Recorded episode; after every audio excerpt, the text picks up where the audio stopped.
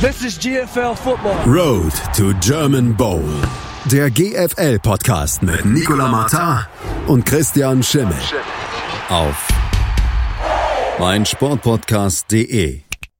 Nachdem sich die GFL über Pfingsten so eine kleine Kunstpause genommen hat, gab es jetzt am Wochenende wieder volles Programm. Darüber müssen wir sprechen. Herzlich willkommen zu einer neuen Ausgabe von Road to German Bowl hier auf meinsportpodcast.de, wo ihr alles Wichtige zu der GFL und der GFL 2 erfahrt. Mein Name ist Andreas Thies und natürlich wieder dabei unser Experte von GFL TV, Nicola Matte. Hallo Nicola.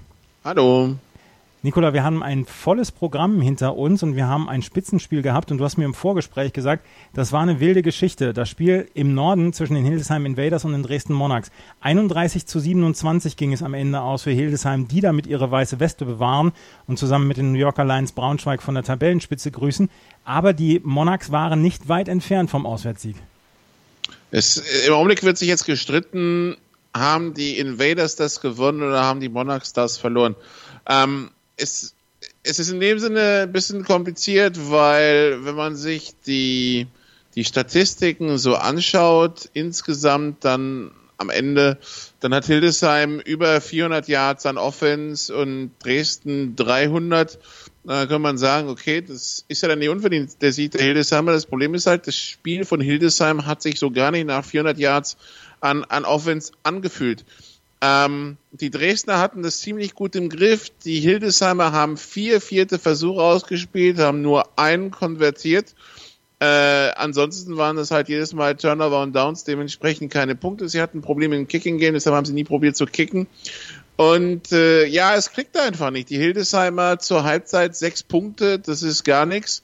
Äh, 17-6 zur Halbzeit für Dresden, 20-12 nach dem dritten Quarter, zwischendurch dann 27-12 die Führung der, der Dresdner ähm, etwa neun Minuten vor Schluss. Und ähm, es, es fühlte sich irgendwie nicht an, als würde Hildesheim das irgendwie noch gewinnen können. Dann kommt Hildesheim zwar wieder ran, 27, 18, aber die Dresdner bekommen den Ball und laufen, laufen, dreimal dritte Versuche konvertiert, konnten also richtig viel Zeit von der Uhr nehmen.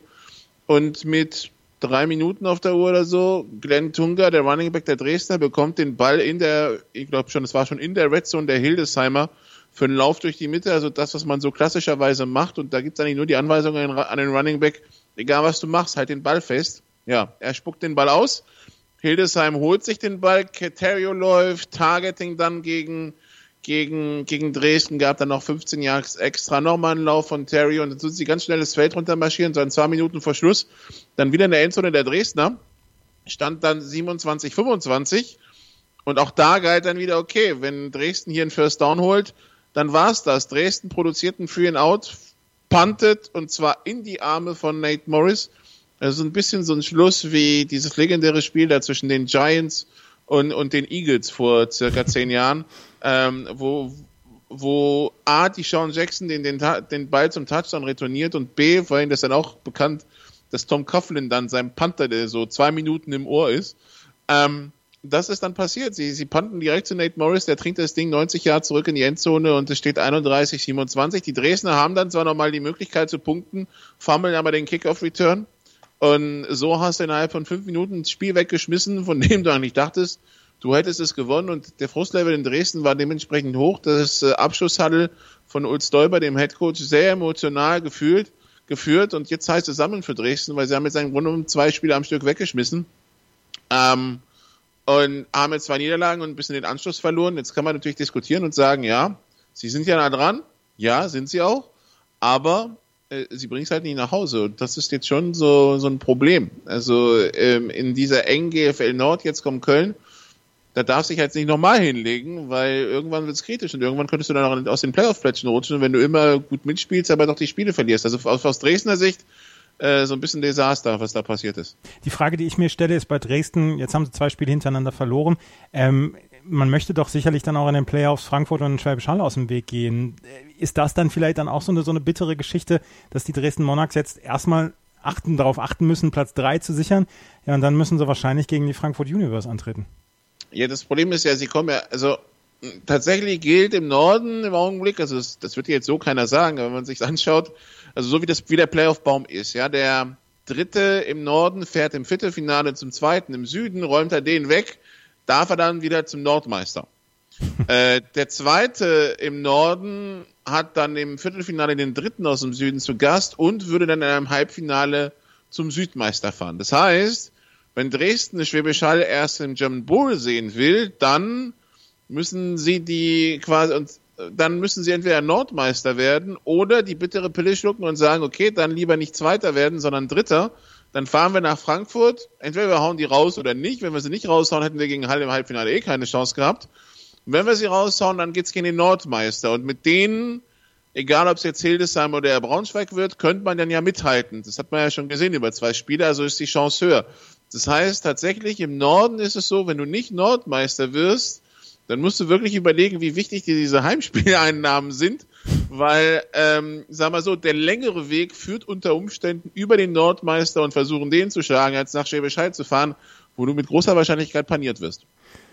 Ja, wichtige Entscheidungen zu treffen für Dresden. Allerdings sollte man erstmal jetzt die nächsten Spiele gewinnen. Auf jeden Fall haben sie das Spiel ganz, ganz knapp verloren. Und die Hildesheim Invaders, ja, die machen die machen ein gutes Gesicht im Moment. 12 zu 0 Punkte läuft im Moment erstmal.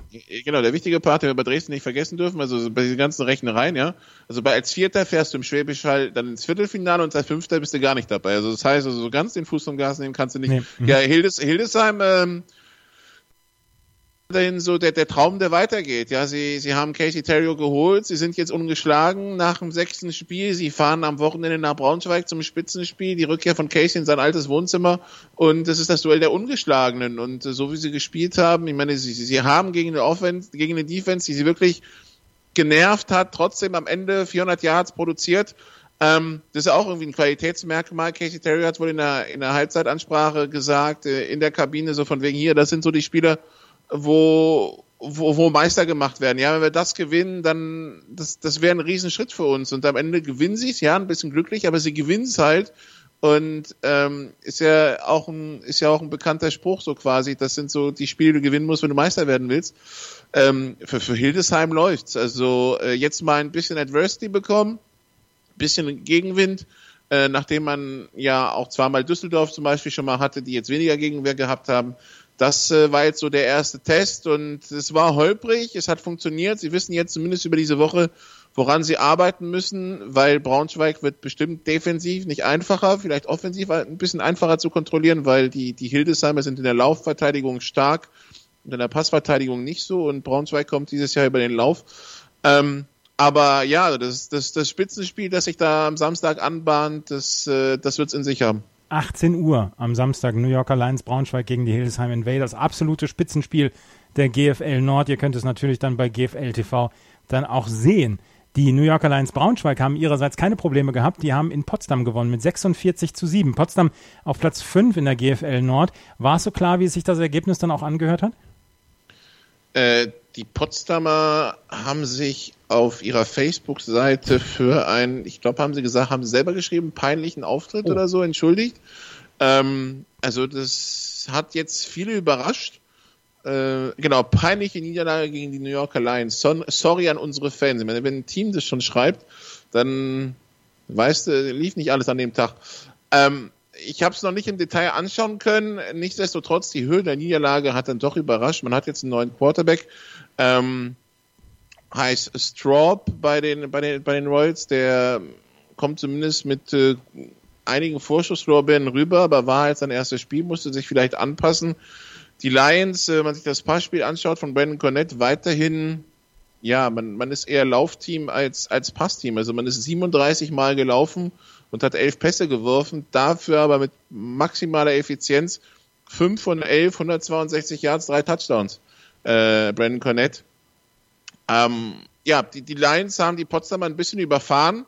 Äh, das ist überraschend, weil die Potsdamer ja eigentlich zu den Teams mit höheren Anspruch, Ansprüchen im Norden zählen. Ich weiß nicht, ob es daran liegt, dass die Potsdamer diesen Eurobowl gespielt haben, aber das war ja gegen Amsterdam. Das dürfte jetzt also nicht so die größte Herausforderung gewesen sein.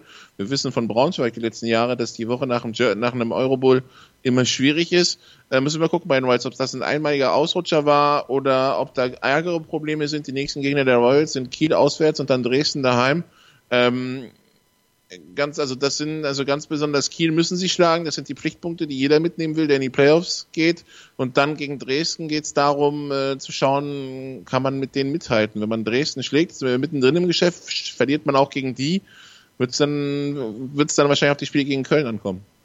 Die ähm, New Yorker Lions Braunschweig auf jeden Fall sind bestens gerüstet für das Spitzenspiel. Die Potsdam Royals, ich habe es gesagt, mit 4 zu 6 Punkten im Moment auf Platz 5 in der GFL Nord. Du hast es gerade gesagt, es sind die Pflichtpunkte gegen die Kiel Baltic Hurricanes zu gewinnen. Die Cologne Crocodiles aber am Ende haben mit 13 zu 12 gewonnen und mussten ein Field Goal im vierten Viertel haben, um diesen Sieg nach Hause zu bringen. Und die wollen ja nun in die Playoffs. Das war aber eine ganz knappe Geschichte.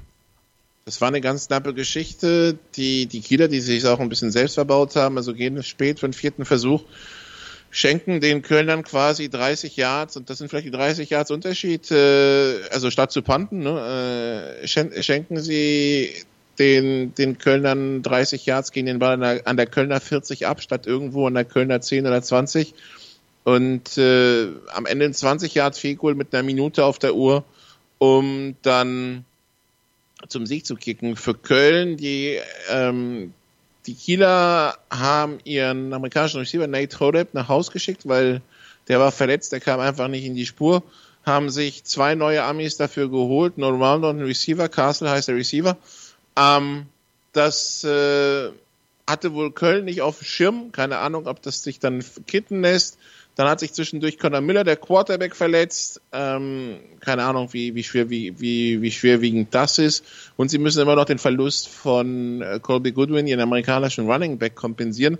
Am Ende gilt aber, und das gilt umso mehr, weil Kirk Heidelberg, der diese Phrase in der, in der GFL also quasi schon ein Copyright drauf hat. Ja, so a win is a win gibt, gibt's überall, aber in der GFL ist es vor allem Kirk Heidelberg und Kirk Heidelberg ist gerade im im Coaching Staff der, der, der Kölner sie haben es gewonnen, sie haben die Punkte mitgenommen, Mund abwischen, weitermachen und dann schauen, dass es in Dresden besser wird. In Dresden hatten sie im Hinspiel defensiv unter Kontrolle, stand zur Halbzeit 3-0, entstand 17-0 für Dresden. Ähm, da hatte Köln aber das erste Spiel mit ihrem Quarterback, mit, mit Conor Miller, muss man schauen, wie es im Rückspiel läuft.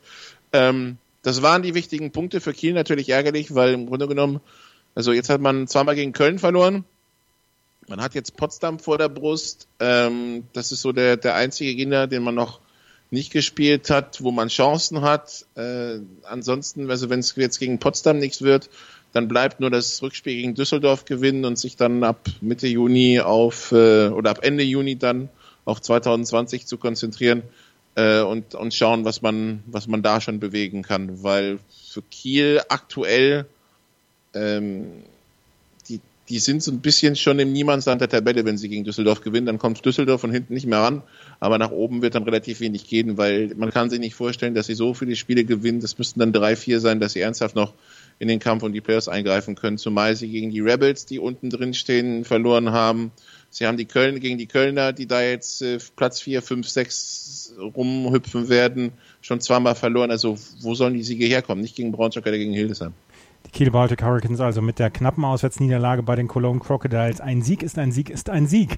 Ähm, die Düsseldorf Panther hätten gerne im letzten Spiel, was wir jetzt noch in der GFL Nord besprechen, hätten gerne einen Sieg geholt gegen die Berlin Rebels. Aber das 20 zu 55 hört sich sogar noch knapper an, als das Ergebnis oder als das Spiel am Ende war, weil es stand nach drei Vierteln schon 48 zu 7 für die Berlin Rebels. Die Düsseldorf Panther ohne jegliche Chance im Moment hier in der GFL Nord, so scheint es, und die Berlin Rebels haben sich so ein bisschen Luft verschafft.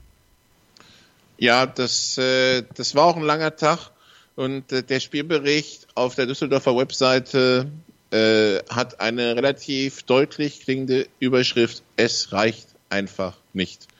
Ähm, 20 zu 55. Ähm, die Rebels kamen zwar mit einem Sieg, drei Niederlagen, hatte John Leitner mir schon im Interview letztes Jahr, letzte Woche gesagt, ja, die sind aber besser als der Rekord.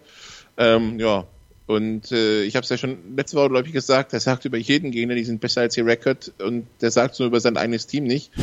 Was wahrscheinlich den Grund hat, dass sein Team nicht besser ist als sein Record. Also ähm, die Düsseldorf Panther sind wohl klar das schwächste Team in der GFL. Sie müssen jetzt alles daran setzen, das Rückspiel mit über 20 Punkten gegen Kiel zu gewinnen am 29. Juni.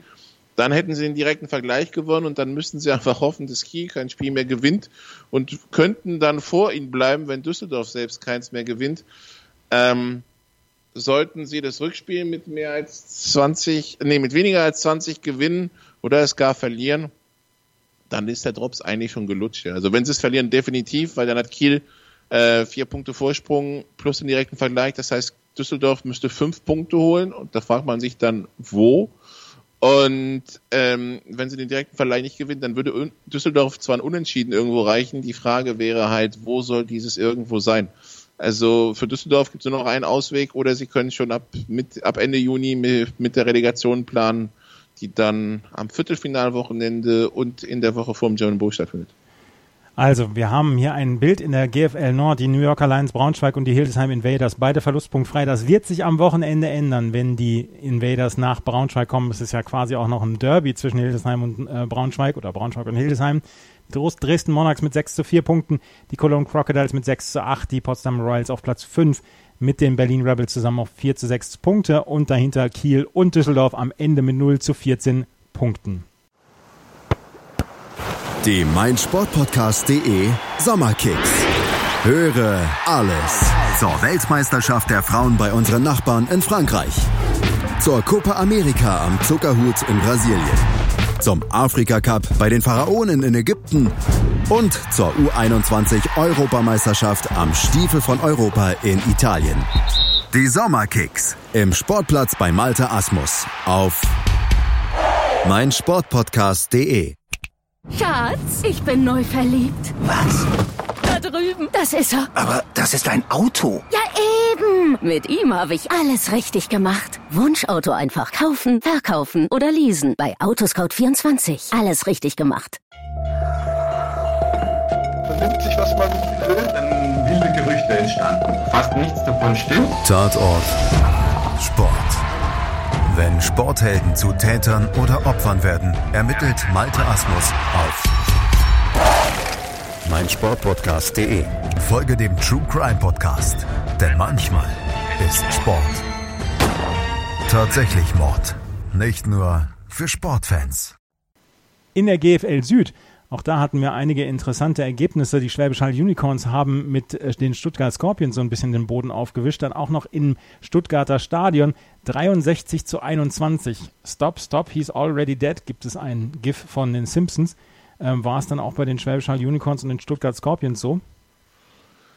Also von denen, die da waren, habe ich gehört, äh, da wäre vielleicht auf Stuttgarter Seite ein bisschen mehr gegangen. Also die ähm, die haben ja schon 14 Punkte in der ersten Halbzeit gemacht. Das ist ja grundsätzlich gegen Hall jetzt nicht selbstverständlich. Ging ja genug, gibt ja genug, die zu null oder zu wenig in die, in die Halbzeit gegangen sind. Wenn man sich das Total Offense anschaut, 660 Yards für Schwäbisch Hall zu 193, klingt natürlich böse, war es auch. Wie gesagt, auf Stuttgarter Seite wäre vielleicht ein bisschen mehr gegangen. Ähm, aber wenn Schwäbisch Hall für 300 Yards laufen kann aus 45 Versuchen und dann nochmal für 300 Yards passen kann aus 25, dann, dann wird so ein Tag halt lang. Also Schwäbisch Hall ist das Maß aller Dinge und für Stuttgart reicht es halt im Augenblick da noch nicht. Ähm, da muss man dem Ganzen vielleicht ein, zwei Jahre geben, dass es vielleicht ein bisschen enger wird. Ähm, nichtsdestotrotz, also wie gesagt, die, die Zeichen, die wir aus Stuttgart sehen, sind, sind deutlich positiver als letztes Jahr mit der Relegation, wo wir nichts zu tun haben. Man kämpft um die Playoffs und hat da eine super Position. Da sollte man sich jetzt von, ähm, von den reinen Zahlen gegen Schwäbisch Hall äh, nicht aus dem Konzept bringen lassen. Die Gegner, die heißen Marburg auf jeden Fall, München, äh, unter Umständen Frankfurt. Das sind die, gegen die man die Punkte holen muss, gegen Schwäbisch Hall. Ja, es war schön so ein Derby vor 2000 und ein paar Zuschauer äh, was auch ein bisschen wohl für, für ein bisschen Chaos gesorgt hat hier da in, im Gazi-Stadion, weil man auf Stuttgarter Seite nicht so ganz auf diesen Andrang vorbereitet war. Aber ja, der Trend ist positiv für Stuttgart. Die 63 Punkte muss man ja ausblenden. 63 zu 21. 63 Punkten haben auch die Frankfurt Universe aufgelegt gegen die Ingolstadt Dukes. Auch da eine ganz klare Geschichte. Ja, also äh, bei, bei Ingolstadt äh, fehlten zehn Starter verletzt oder so. Das hat man auch gesehen. Also Ingolstadt, äh, die haben sich jetzt auch ähm, so in Gesprächen von den Players verabschiedet. Es geht jetzt nur noch um den Klassenerhalt. Äh, es geht darum, nicht auf Platz 8 zu landen, auch wenn man das Gefühl hat, da, da könnte was in der Relegation dann gehen. Es ist immer gefährlich, es ist eine Relegation. ähm, schlechter Tag und äh, mal ein Spiel, das komplett den Bach runtergeht und schon kann man in der zweiten Liga sein. Frankfurt hat einen Sahnetag, es hat alles geklappt in der Offense. Äh, Justin Rodney 188 Jahre, zwei Touchdowns über, über 60. Ähm, das war so dominant, dass es zur Halbzeit schon 42-7 stand. Ähm, und die, die, die Frankfurter ihren deutschen Backup-Quarterback einwechseln konnten. Johann Knecht, der Moritz Johann Knecht, der kommt von den Paderborn Dolphins vom äh, deutschen Jugendmeister, äh, ist, der, ist der Vorgänger von Luke Wentz gewesen, der ja jetzt nach ähm, zu, zu den Virginia Cavaliers gegangen ist, hat letztes Jahr GFL 2 in Paderborn gespielt, äh, ist ähm, die sind dann abgestiegen, was aber nicht an Johann Knecht lag. Und Johann Knecht, der zwar einen Einstieg hatte mit einem ähm, äh, Read Option, den er, wo, wo er den Ball wieder rausziehen will, was in einem Fumble für, für, für sich endet, den Ingolstadt sichert, aber danach 10 von 14 für 111 Yards, drei Touchdowns alles gut, der hat einen entspannten Nachmittag auf Ingolstädter Seite, ging halt gar nichts, laufen konnten sie nicht, sie haben es zwar 22 Mal probiert, aber insgesamt minus 44 Jahre erlaufen, da hat man sich auch schon ein bisschen gefragt, wie stumpf sie eigentlich noch in diese Wand laufen wollen, aber sie haben es immerhin 22 Mal probiert. Äh, das Passing, das Passspiel übrigens nicht so wirklich besser, also 14 von 28 für 157 Jahre, zwei Touchdowns, drei Interceptions, ähm, es waren halt von den 50 Spielzügen, die wir von Ingolstadt gesehen haben, schon mal 36 für gar nichts, nämlich 22 Läufe für Raumverlust und 14 Incompletions, davon drei Interceptions. Ja, und von den 14 Plays, die übrig blieben, da waren vielleicht zwei, drei gute dabei. So ein sehr sehenswerter Pass auf, ähm, auf Schumm, auf, äh, auf äh, Norman Schumm war es, glaube ich, wenn ich mich recht erinnere, und ein schöner, und ein schöner Touchdown, aber ansonsten boah, ist das, ist, wird das schwer für Ingolstadt, die jetzt äh, Pause haben, dann Schwäbisch Hall, dann Pause, dann Allgäu. Sie wollten eigentlich ohne Verletzte aus diesem Spiel in Frankfurt rausgehen, dann haben sie auch noch drei Verletzte in dem Spiel, das heißt, die, die Situation wird noch ernster als so schon. Ähm, bei Ingolstadt ist wirklich der 13. Juli ganz fett im Kalender markiert, das ist das Heimspiel gegen die Allgäu Comets. Äh, das müssen sie gewinnen. Gewinnen sie es nicht, dann müssen sie halt zweimal Kirchdorf schlagen, aber, und, aber gleichzeitig hoffen, dass Kirchdorf keine Punkte mehr holt. Also, ähm, das könnte ganz schnell ganz dunkel werden für die Dukes, die eigentlich mit ganz anderen Ansprüchen in die Saison gestartet sind. Ingolstadt also im Moment auch Tabellenletzter in der GFL Süd mit 0 zu 12 Punkten und die Frankfurt Universe mit 10 zu 2 Punkten auf Platz 2 in der GFL Süd. Du hast sie gerade angesprochen, die Allgäu Comets und die Kirchdorf Wildcats. Das war eine ganz enge Geschichte. 25 zu 27 ging es aus der Sicht der Allgäu Comets aus. Es war am Ende ein Field Goal, was im vierten Viertel für die Kirchdorf Wildcats den, aus, äh, den Auswärtssieg dann gebracht hat und sie sind dann damit an den Allgäu Comets vorbeigezogen auf Platz 6. Wow, äh, ganz wichtige Nummer dort im Keller der GFL Süd. Vor allem ein 52 Yard Vehicle, das in der oh. GFL nicht selbstverständlich ist. Ähm, das Ding ist, äh, die, die Comets, die von ihren 25 Punkten 9 durch ihre Defense machen, Fumble, Return, Touchdown, Safety. Das heißt, die Offense der Comets hat wieder nur 16 Punkte produziert. Die Wildcats haben 27 Punkte gemacht, obwohl ihr bester Mann Robert Ruiz äh, verletzt gefehlt hat, hat wohl eine, eine Knieverletzung. Äh, Robert Ruiz, der vor ein paar Wochen in Marburg ja den GFL-Rekord für Receiving Yards in einem Spiel aufgestellt hat, 365 plus dann noch, glaube ich, 200 Return Yards, also den, den, den ähm, All-Purpose-Yards-Rekord hat er auch nochmal pulverisiert mit, mit über 500 oder war sogar 600. Irgendwie so eine fantastische Zahl. Der war, der war gar nicht dabei. Und das haben wir bei, bei den Kirchdorfern gemerkt. Nichtsdestotrotz, sie haben den ersten Saisonsieg, sie haben drei Punkte und damit haben sie drei Punkte Vorsprung auf Ingolstadt. Jetzt ist natürlich die Frage, was machen sie äh, mit der Personal Robert Ruiz? Wie schwer ist es? Muss er ersetzt werden oder nicht? Wenn er ersetzt werden muss, wie schnell finden sie Ersatz? Ähm, das sind immer so die Probleme, die man dann als, äh, als GFL-Team so irgendwann bekommt, wenn sich die Amerikaner verletzen. Und ja, und auf Comets-Seite ähm, ist, ist schwierig. Also wenn dann wenn was lief, dann nur über die Läufe des Quarterbacks. Äh, Calvin Stitt, 16 Läufe für 82 Yards. Selbst Lennis McFerrin, der amerikanische Running Back, kommt auf unter 50 Yards.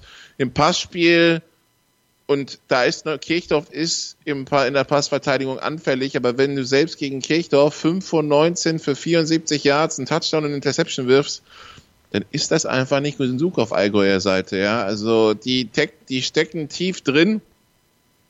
Ähm, das ist zwischen Ingolstadt, Kirchdorf und, äh, und Allgäu im Augenblick ein Schneckenrennen da unten, wobei Kirchdorf allgemein den besseren Eindruck macht als Allgäu und Ingolstadt. Ähm, ja, Sie wissen schon mal, eins der bayerischen Teams wird in die Relegation gehen. Äh, ich glaube, also Halle und Frankfurt sowieso nicht, Stuttgart und Marburg werden auch nicht mehr reinrutschen. Das heißt, einer der vier Bayern wird in die Relegation gehen. Im Augenblick fühlt sich's an, als würde es Allgäu oder Ingolstadt treffen. Äh, Kirchdorf wirkt dann doch zu gut, aber das geht halt immer nur so lange, wie man wie sich keiner verletzt. Also mit, mit einem Robert Ruiz hätten sie wahrscheinlich die Comets de deutlicher geschlagen. Mal gucken, ob sie jetzt Ersatz beschaffen. Die Kirchdorf Wildcats haben sich also so ein bisschen Luft verschafft dort im Tabellenkeller der GFL Süd. Die Munich Cowboys hätten das auch gerne gemacht. Die haben am Wochenende nämlich gegen die Marburg Mercenaries im Heimspiel gespielt, haben aber mit 29 zu 41 verloren. Die Munich Cowboys, wir hatten über ihren soliden Start gesprochen. Haben sie hier was liegen lassen? Also Marburg ist schon nicht schlecht dieses Jahr, ne? Also das war jetzt die erste lange Auswärtsfahrt und ähm äh, die hatten seit 2012 nicht mehr in München gewonnen, war kein gutes Pflaster für die. Jetzt 41, 29, zur Halbzeit noch 13, 17 zurück, dann in der zweiten Halbzeit. Dann doch aufgedreht, zwei Läufe von äh, Jacob Sullivan und ein Lauf von Tristan McKevern, die, die, die Scores. Und dann stand es dann 34, 17. Es wurde nochmal kurz knapp, drei Minuten vor Schluss kam die Münchner auf 34, 29 ran, dann aber am Ende ein Interception Return Touchdown mit zwei Minuten auf der Uhr zum 41-29, der das ging, äh, quasi zugemacht hat. Ähm, haben sie, haben sie was verloren? Ja, definitiv, weil du willst in der GFL eigentlich deine Heimspiele gewinnen. Äh, für München in Marburg zu gewinnen ist schon nicht ganz einfach, weil Sonntag 16 Uhr ist immer ein unangenehmer Termin. Ähm, das, das Laufspiel hat ein bisschen besser funktioniert für München, auch wenn es nur Läufe des Quarterbacks waren, aber immerhin, man hat positive Yards gemacht, das war nicht immer der Fall. Äh, die Marburger, sie konnten nicht so spektakulär werfen, wie sie es vielleicht die letzten Wochen getan haben.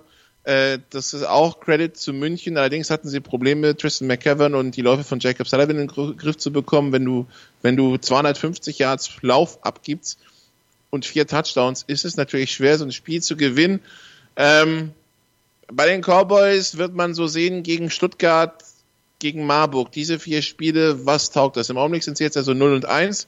Die, die zwei Spiele gegen Stuttgart kommen die nächsten Wochen.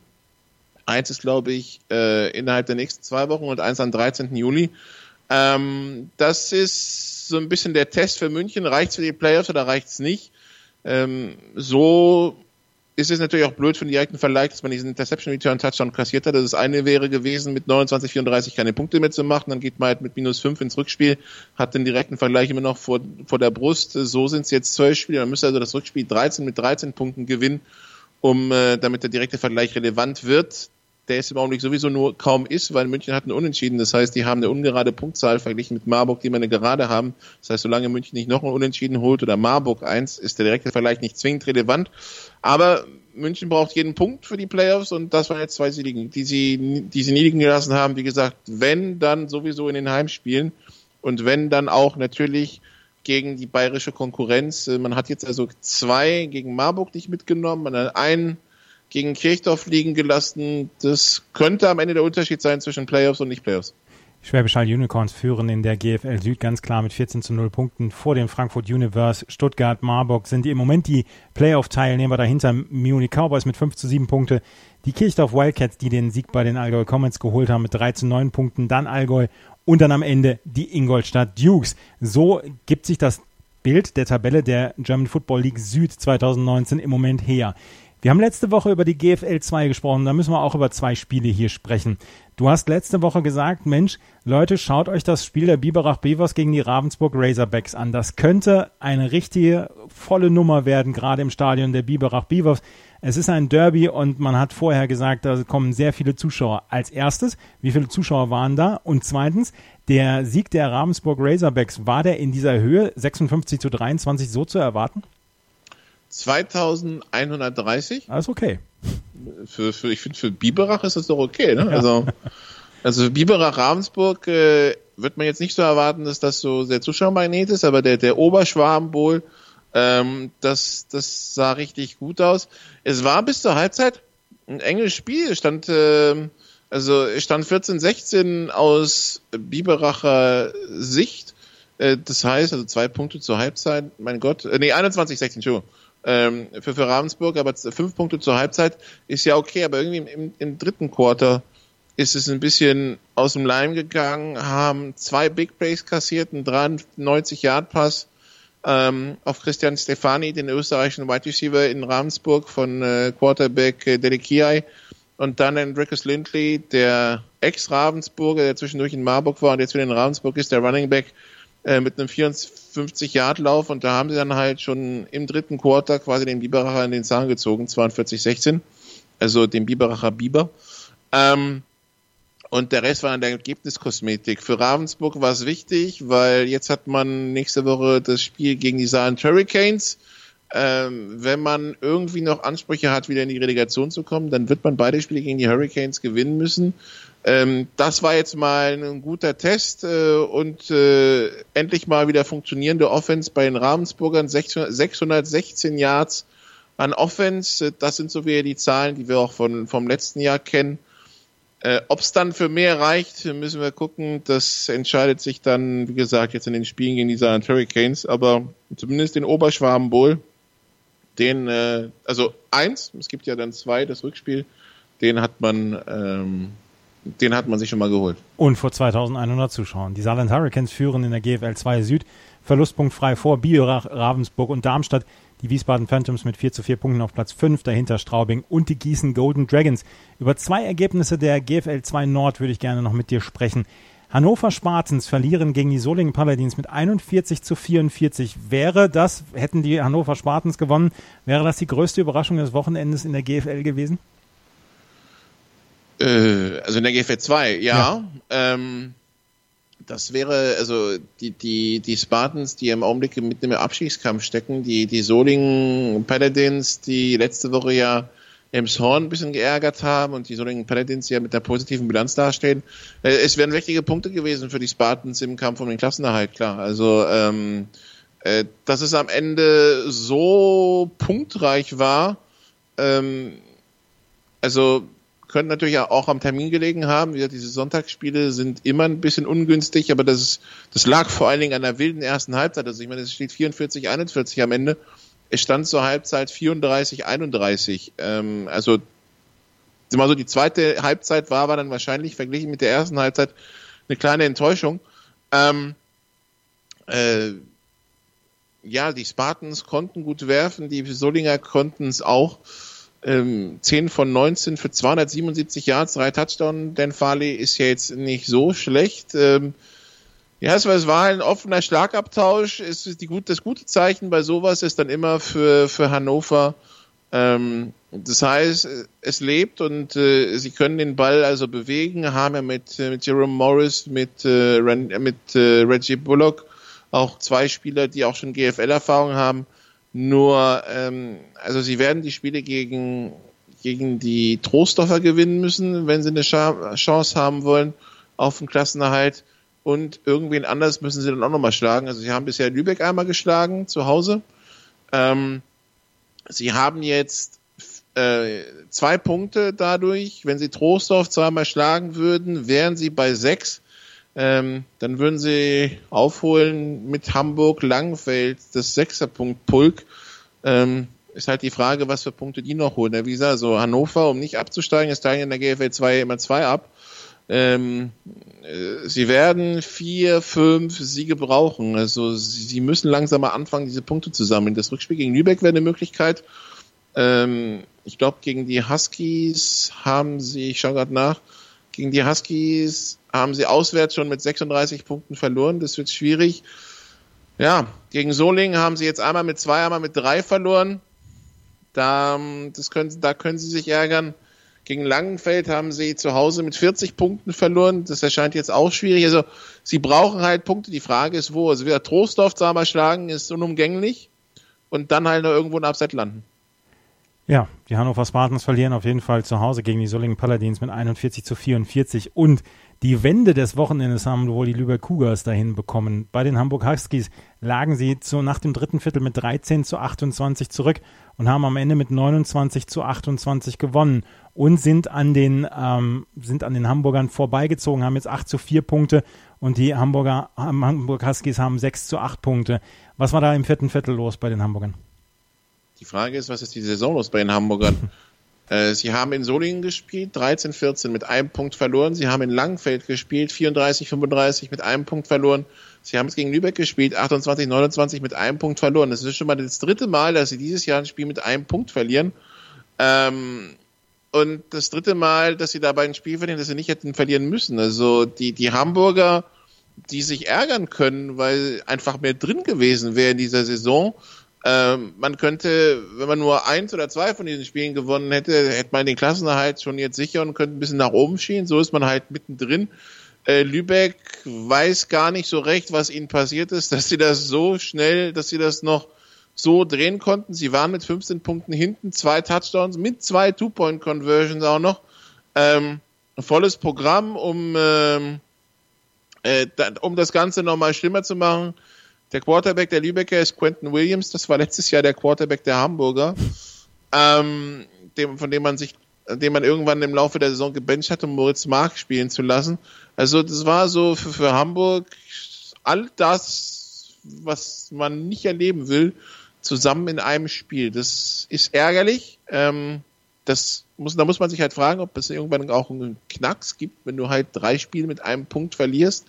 Ähm, so war es äh, ja ein Wahnsinns, eine Wahnsinnsaufholjagd der Cougars mit äh, Veteran Mike Cresovati, der neun Touchdown, der neun Catches hat für 209 Yards und drei Touchdowns, darunter halt die letzten zwei. Ähm, ja, ähm, also für Lübeck bedeutet das, man hat jetzt acht Punkte nach den zwei Spielen gegen, gegen Hamburg, die man gewonnen hat, hat man sich erstmal wieder im oberen Teil der Tabelle etabliert, kann jetzt zumindest in Sachen Klassenerhalt, das war die letzten Jahre ja nicht immer so, ähm, ganz entspannt erstmal gucken, was passiert, was Hannover macht. Ähm, ich müsste mal gucken, ob sie selber schon gegen die Trostdorfer gespielt haben oder nicht. Ähm, das kann ich jetzt machen, Lübeck gegen Trostorf. Ja, sie haben schon in Trostorf gewonnen, aber sie nochmal ein Spiel zu Hause gegen die. Das heißt, Trostorf darf dann erstmal 500 Kilometer in den Norden fahren. Das wäre dann eine einfache Möglichkeit, auf den zehnten Punkt zu kommen. Und wenn sie den haben, dann ist der Klassenerhalt definitiv sicher und dann müssen sie halt schauen, was noch nach oben geht. Aber für die, für die Lübecker waren diese zwei Spiele gegen Hamburg, zumindest wenn das zweite auch ein bisschen glücklich war, äh, eminent wichtig im Kampf um die Plätze in der GFL 2. In der GF 2, äh, GFL 2 Nord führen die Elmshorn Fighting Pirates mit 12 zu 0 Punkte. Dahinter Rostock. Die Lübeck Cougars jetzt auf Platz 3 vor den Solingen Paladins. Die Hamburg Huskies nach ihren drei Ein-Punkt-Niederlagen jetzt mit 6 zu 8 Punkten auf Platz 5. Die Langenfeld Longhorns, die Hannover Spartans und die Trostorf Jets dann am Ende. Welches ist das Spiel, was man sich unbedingt in der GFL oder GFL 2 am Wochenende angucken muss? Braunschweig, Hildesheim.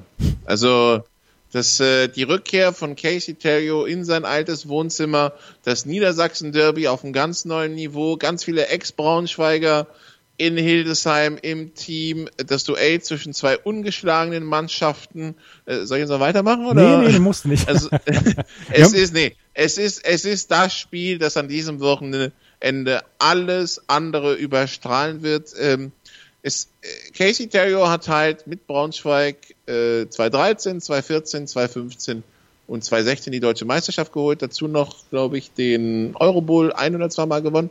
Auf jeden Fall, ähm, also er hat den Erfolg nach Braunschweig zurückgebracht, nachdem man ja eine etwas, eine etwas längere Durchstrecke hatte zwischen 2009 und 2012, wo man nur einmal in den Playoffs war. Und das, das Braunschweiger Publikum ist meistens dankbar. Und äh, Case, also man sieht es auch, wenn die Hildesheimer ein Heimspiel haben, wie viele Lions-Fans einfach kommen, vielleicht nicht zwingend dann zu einer weiten Auswärtsfahrt mit den Lions mitfahren oder nach Köln, nach Düsseldorf oder sonst wohin oder diesmal nach Potsdam, sondern sie fahren halt dann den kurzen Weg nach Hildesheim. Für Lions-Fans, die in Salzgitter wohnen, ist es ja quasi um die Ecke. Ähm, und, und sie schauen sich Casey an. Ich war vor 16 Jahren damals hatten die Lions einen, einen Running Back namens Matt Riazi, der Ende der 90er, Anfang der 2000er so der, der Publikumsliebling war, 2001 ganz emotional auch derjenige war, der nach dem 11. September im Viertelfinale die, die, die amerikanische Flagge alleine reingetragen hat. Und da wurde man sich Ende der, nach 2002 nicht einig und er wechselte 2003 zu den Adlern in Berlin und kam dann mit den Adlern zurück nach Braunschweig. Ähm, ich war an dem Tag in dem Sta im Stadion in Braunschweig, äh, allein an das Spiel zurückzudenken, ich habe immer noch Gänsehaut und ich habe jetzt mit den Lions und mit den Adlern nur wirklich nichts am Hut. Ähm, das Interessante war, dass Matt eingelaufen ist, gefeiert wurde vom ganzen Stadion. Matt Riasi hat am Ende den Sieg-Touchdown erzielt für die Adler. Die Adler hatten noch nie so viele Fans in Braunschweig wie an diesem einen Tag. Das heißt, das Publikum in Braunschweig ist, ist ein sehr dankbares Publikum und deshalb wird es ganz besonders sein, unabhängig von der sportlichen Geschichte zwischen Braunschweig und Hildesheim, zwei ungeschlagene Teams, äh, die Punkte wollen im Kampf um die Nordmeisterschaft. Wie wird Casey Terrio im, im Braunschweiger Stadion quasi empfangen? und, und was passiert da. Also von, der, von daher auf ganz verschiedenen Ebenen ganz interessantes Spiel und ich freue mich schon drauf. Also ich bin dann am Samstag vor Ort im Stadion ähm, und äh, werde dann an der Seitenlinie ein bisschen filmen und bei so einem Spiel an der Seitenlinie zu sein, das wird bestimmt was ganz Besonderes. Also nehmt euch nichts anderes vor. Am 22.06.18 Uhr spielen die New Yorker Lions Braunschweig gegen die Hildesheim Invaders und wir werden natürlich nächste Woche dann in der Road to German Bowl darüber berichten und darüber auch noch einmal sprechen. Das war Nicolas Martin von GFL TV mit seinen Expertisen zum Geschehen der GFL und der GFL 2 am letzten Wochenende. Danke, Nicola. Gerne. This is GFL Football. Road to German Bowl. Der GFL Podcast mit Nicolas Martin und Christian Schimmel. Auf meinsportpodcast.de. Schatz, ich bin neu verliebt. Was? Da drüben. Das ist er. Aber das ist ein Auto. Ja, eben. Mit ihm habe ich alles richtig gemacht. Wunschauto einfach kaufen, verkaufen oder leasen. Bei Autoscout24. Alles richtig gemacht. Wie baut man eine harmonische Beziehung zu seinem Hund auf? Puh, gar nicht so leicht. Und deshalb frage ich nach, wie es anderen Hundeeltern gelingt, beziehungsweise wie die daran arbeiten. Bei Iswas Dog reden wir dann drüber. Alle 14 Tage neu mit mir, Malte Asmus und unserer Expertin für eine harmonische Mensch-Hund-Beziehung, Melanie Lippisch. Iswas Dog mit Malte Asmus. Überall, wo es Podcasts gibt.